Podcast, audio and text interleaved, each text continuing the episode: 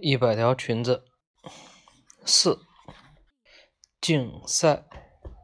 要是那条路的话，现在都已经第五了。对，那天没录上。今天马蒂埃和佩奇上学迟到了。即便如此，马蒂埃也很庆幸自己可以不用被迫拿旺达开玩笑。他心不在焉地做着数学题，八乘八等于……嗯，让我想想。旺达被人取笑，他却无能为力。他希望自己可以有魄力写张纸条给佩奇，因为他明白自己是绝对没有勇气。当面跟佩奇说出来的，他想说：“喂，佩奇，我们不要再问旺达关于那个裙子的事情了吧？”做完了数学作业，他真的开始给佩奇写字条了。突然，他停了下来，身体微微有些发抖。他想象着自己站在校园里，成为以佩奇为首的女孩子们的新标靶。佩奇会问他：“你身上的那条裙子是从哪里来的？”马蒂埃则只有坦白承认那是佩奇的一条旧裙子。为了不让十三班的同学们认出来，马蒂埃的妈妈已经想办法。缝补上一些新花边来做掩饰。要是佩奇能够自己决定不再取消旺达了，该多好啊！哎，算了。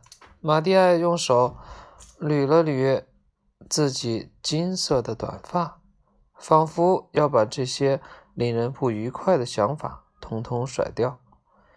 那又有什么用呢？马蒂埃慢慢的。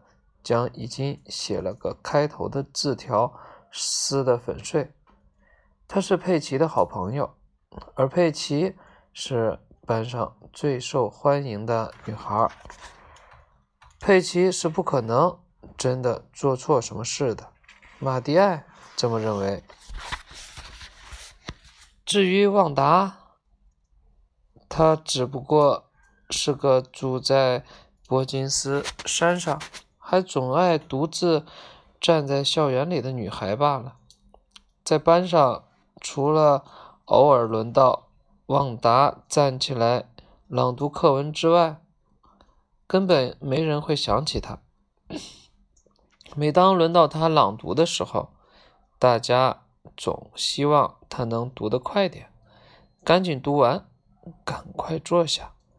因为他读一段课文要花费好长好长时间，有时候他站起来，只是呆呆地看着他的课本，什么都读不出来，或者说他根本就不愿意读。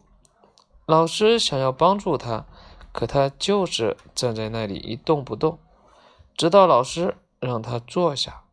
他是哑巴了，还是怎么了？也许。他就是胆小吧。他唯一一次一次开口说话，就是那一次在上学路上说他有一百条裙子。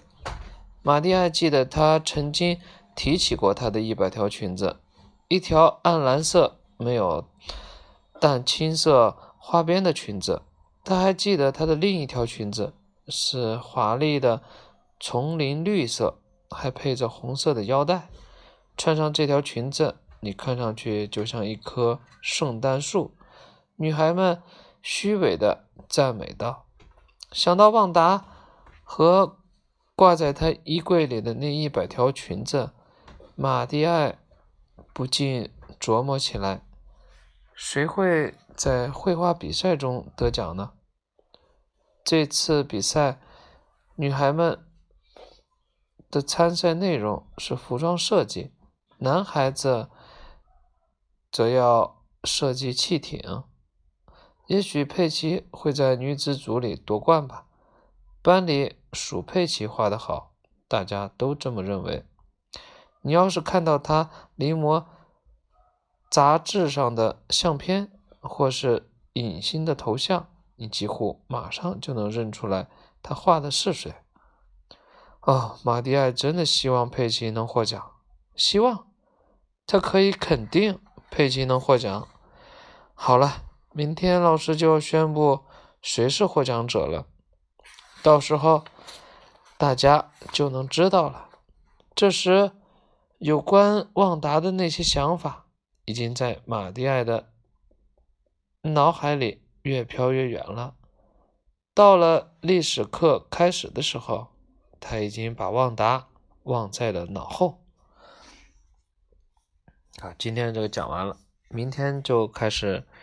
一百条裙子，一百条裙子就该出来了吧？应该啊，明天是几？明天是五。裙子，两个一百条裙子。一个，一个一百条裙。